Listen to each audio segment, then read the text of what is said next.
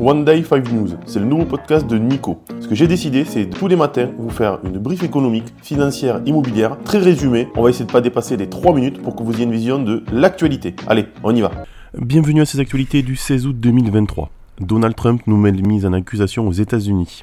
Donald Trump, l'ancien président des États-Unis, est de nouveau inculpé, cette fois par l'État de Géorgie, pour avoir tenté de modifier le résultat de l'élection présidentielle de 2020 la procureure du comté de Fulton, Fanny Willis, s'appuie sur une loi sur la délinquance en bande organisée qui pourrait entraîner une peine de 5 à 20 ans de prison.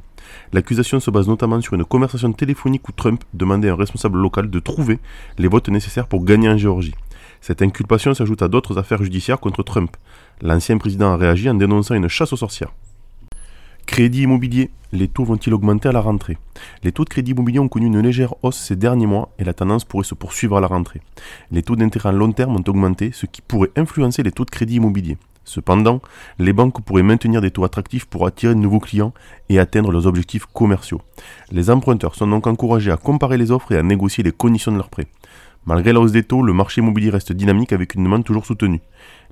Les futurs acquéreurs devraient toutefois rester vigilants face à l'évolution des taux. Démographie et plein emploi. Comment la population influence-t-elle le marché du travail? La démographie joue un rôle clé dans l'évolution du marché du travail en France. Avec le départ à la retraite de la génération du baby boom, le nombre de personnes actives devrait diminuer, ce qui pourrait favoriser le plein emploi. Cette tendance démographique combinée à la reprise économique post-pandémique pourrait réduire le taux de chômage. Cependant, certains secteurs pourraient faire face à des pénuries de main-d'œuvre qualifiée.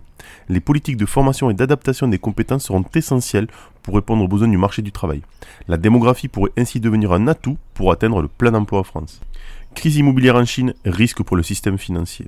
La crise immobilière en Chine menace de déstabiliser son système financier. Les promoteurs immobiliers, confrontés à une baisse de la demande et à des réglementations plus strictes, peinent à rembourser leurs dettes. Cette situation met en péril les banques et les investisseurs qui ont prêté de l'argent à ces entreprises. Le gouvernement chinois a pris des mesures pour limiter les risques, mais la situation reste préoccupante.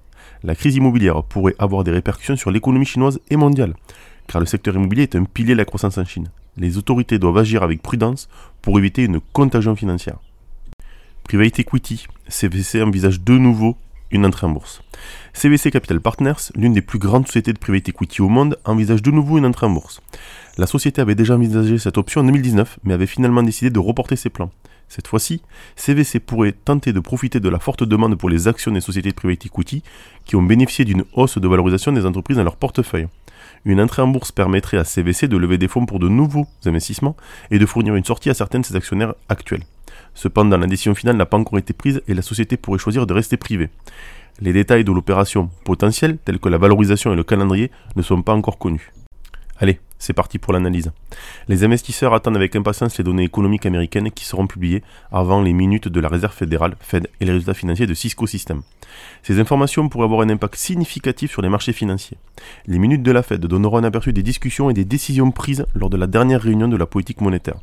Les investisseurs seront particulièrement attentifs aux indicateurs sur l'avenir de la politique monétaire et aux perspectives économiques.